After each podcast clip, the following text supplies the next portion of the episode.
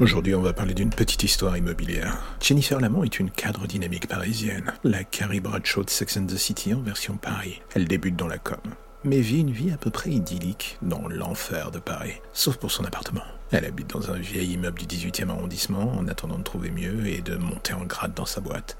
L'immeuble et l'appartement ne sont pas fous, mais elle fait avec. Un soir, en rentrant d'un dîner, elle décide de prendre une douche avant d'aller se coucher. Elle se prépare et passe un coup de téléphone à son petit ami en même temps. Un détail pourtant attire son attention dans l'appartement.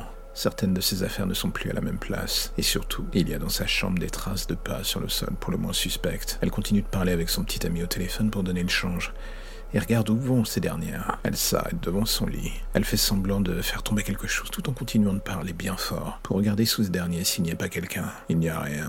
Mais en se relevant de manière furtive, elle remarque dans le reflet de la glace qu'une silhouette la regarde dans le placard. Consciente du danger, elle indique à son petit ami encore au téléphone qu'elle va prendre sa douche, qu'elle va le mettre sur haut-parleur et qu'il va du coup devoir parler très très fort. Elle se dirige vers la salle de bain. Dans son ombre, elle entend la porte du placard qui s'ouvre. Elle comprend qu'elle n'est pas du tout seule et elle s'enferme aussitôt dans la salle de bain jusqu'à dire elle se barricade littéralement. Des coups se mettent à pleuvoir sur la porte, suivis de grognements hystériques. Jennifer comprend que si elle n'agit pas rapidement, la personne qui se trouve derrière la porte va sans le moindre mal entrer dans la salle de bain. Une seule occasion se présente alors à elle, fuir par la fenêtre. Coup de chance, elle est au premier étage. Quelques secondes plus tard, elle se retrouve dans la rue, téléphone en main. Son petit ami qui a entendu la scène et compris que quelque chose n'allait pas a appelé la police de son côté.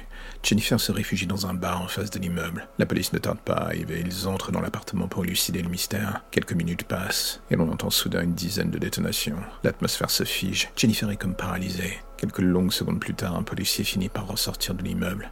Il est blême.